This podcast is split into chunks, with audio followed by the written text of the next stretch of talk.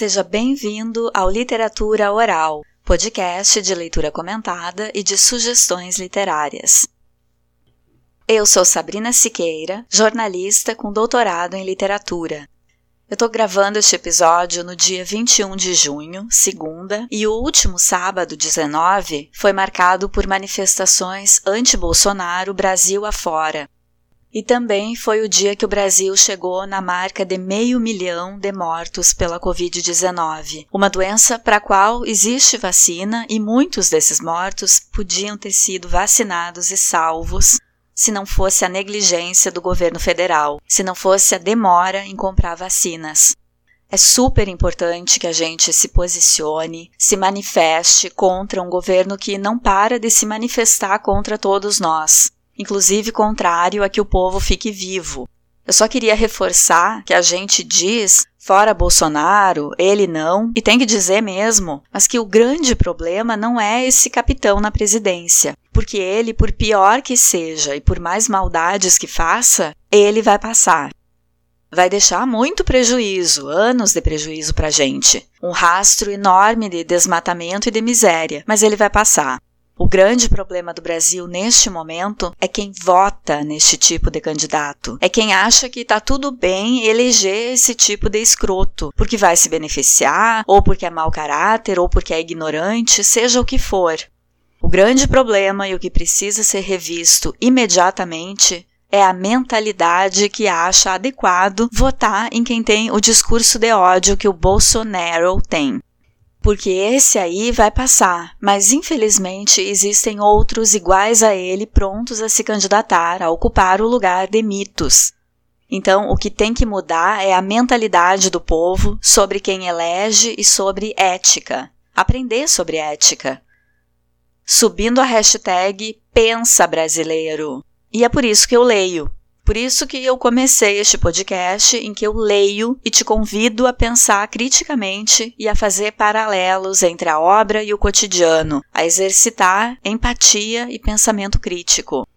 No último episódio, terminei a leitura do romance O Cortiço, de Aloísio Azevedo, na esteira da análise dessa obra naturalista, escrevi a crônica A Polícia e o Cortiço, para publicação na coluna do site Paralelo 29.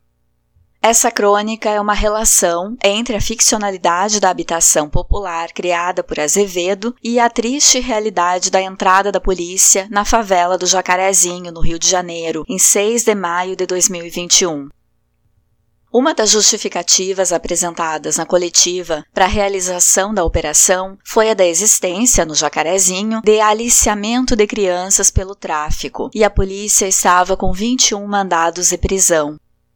Essa intervenção policial foi classificada como uma das mais letais da polícia carioca e resultou em 28 mortos além da interrupção de todos os serviços locais, incluindo clínicas de saúde da família, que realizariam vacinação contra a Covid-19 naquele dia. Suspensão do transporte público de trem e metrô, impossibilidade de moradores irem ao trabalho, execução de pessoas dentro da casa dos moradores, diante da presença de crianças, destruição de casas pelos disparos de tiros e muito mais. Vamos à leitura da crônica, publicada em 15 de maio no portal paralelo29.com.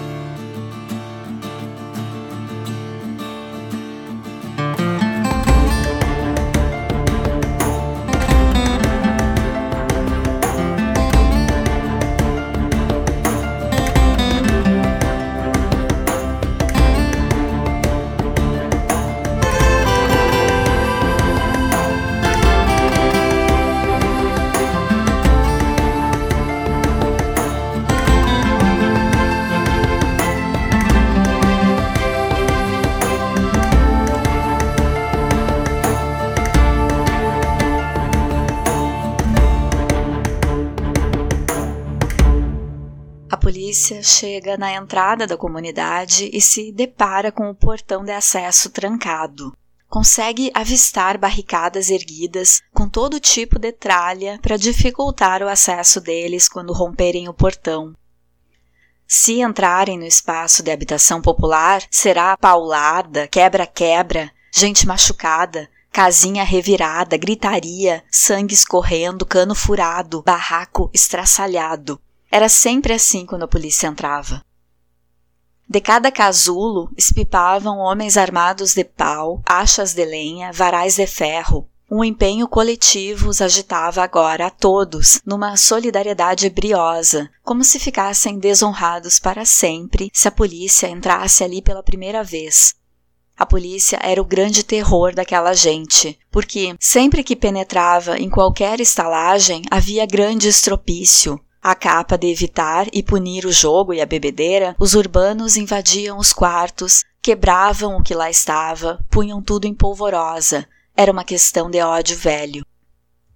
Essa poderia ser a descrição de alguma incursão da polícia em favelas de cidades brasileiras nos últimos dias, mas se refere à tentativa de impedir a entrada de policiais na estalagem São Romão, no romance O Cortiço, de Aloísio Azevedo, publicado em 1890, que tem como cenário o bairro de Botafogo, no Rio de Janeiro, Sob o argumento de proibir jogos ilícitos, brigas ou aliciamento de menores para o tráfico, os agentes representam um Estado que não se mostra ali de outra forma e por isso mesmo abre espaço para lideranças paralelas. Impossível não estabelecer uma relação entre o texto ficcional e a realidade, especialmente com a notícia da chacina no bairro Jacarezinho, Rio de Janeiro, na primeira semana de maio. Narrativas ficcionais não precisam ter comprometimento com a realidade, mas podem ser influenciadas por ela. Considerando que o cortiço está inserido na estética do naturalismo, que tem como uma de suas premissas a influência do meio sobre o comportamento dos indivíduos, é plausível dizer que Azevedo escreveu inspirado no que observava na capital da recente república, habitações populares sem infraestrutura ou planejamento, abrigando moradores pobres e que seriam os primórdios do que conhecemos por favelas. Sendo assim, constata-se que a truculência da polícia nesses espaços remonta ao século XIX. Azevedo foi perspicaz em inserir um policial entre os moradores do cortiço, o Alexandre, cuja esposa trabalha como lavadeira e uma filha foi dada para a criação com a madrinha rica. Com isso, indica que a polícia é mal remunerada e empobrecida a ponto de ter que morar no mesmo espaço que, quando uniformizada, representando o poder do Estado, não titubeia em assolar, invadir e quebrar. Um indício, a julgar que a obra se inspira nos fatos observados pelo escritor, de que a categoria é desvalorizada e despreparada há mais de um século. O romance aborda ainda indiretamente o fato de os moradores do cortiço pensarem a curto prazo, como a personagem Leocádia, que decide ir encontrar um vizinho que há tempos a assedia quando ele oferece um coelho como recompensa. Durante o sexo, a personagem comenta que espera ficar grávida para que possa se empregar como ama de leite dentro de alguns meses, o que é bem mais confortável que trabalhar lavando roupa. E não reflete que um filho, além do leite que poderia gerar um emprego temporário, significa gastos e a demanda de cuidados por anos, a atitude imediatista é sintomática da condição de pobreza em que as personagens estão inseridas. São pessoas vivendo à margem da estrutura que devia zelar pelos cidadãos, muitas das quais preocupadas com a urgência de ter comida para o dia seguinte. E quem está muito ocupado em sobreviver hoje não tem tempo ou interesse para planejar um futuro longínquo. Não fazer planos a longo prazo pode ser um indicativo da falta de perspectiva. E para quem não sabe o que será do amanhã e julga que a vida é curta, por que não se associar ao crime organizado, autoridade que está presente nas comunidades, diferentemente do Estado, que entra somente no papel de executor? A questão não é ser contra que a polícia entre em comunidades populares para buscar e punir bandidos, mas treinar, educar e humanizar o policial para que faça o seu trabalho conscientemente e que o Estado esteja presente na favela também com educação, saúde, lazer, oportunidade e dignidade para os moradores.